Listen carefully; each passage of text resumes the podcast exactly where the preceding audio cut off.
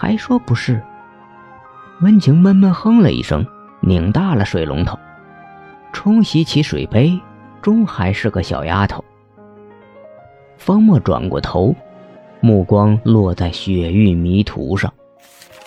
他翻开书，面前吹来一片风雪，山势起伏，银装素裹，漫天的鹅毛大雪簌簌从空中飘落。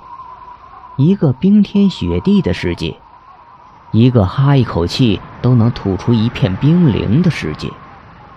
白色的世界中，四个模糊的小点儿慢慢的在雪地上前行着。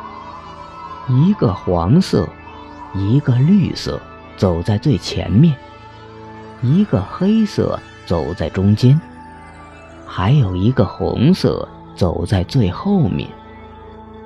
黄点儿、绿点儿、黑点儿的步伐有条不紊，在雪地上留下一串串脚印，但红点儿身后留下的却是一条浅浅的沟壑。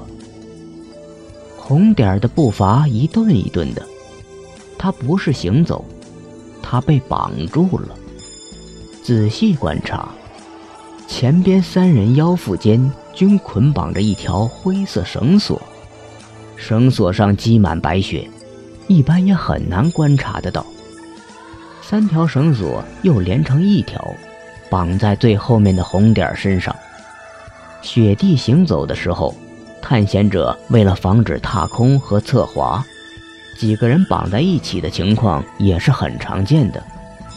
但红点儿不是单纯的被绑着腰，而是被绑着手。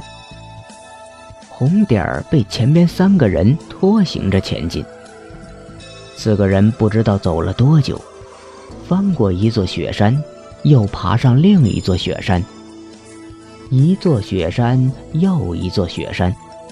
好像每一座雪山都是一样，白色，一切都是白色的，除了白色，没有别的模样。黑点儿逐渐走到了四个人的最前面，他的手中始终端着一个圆形的罗盘。他们最后来到了一个山顶，黄点儿、绿点儿、黑点儿之间似乎发生了争执。黑宫罗盘不会说谎，第七龙脉就在我们的脚下。可如果黑宫罗盘是假的呢？你什么意思？黑宫罗盘是我们家族代代相传，怎么会有假？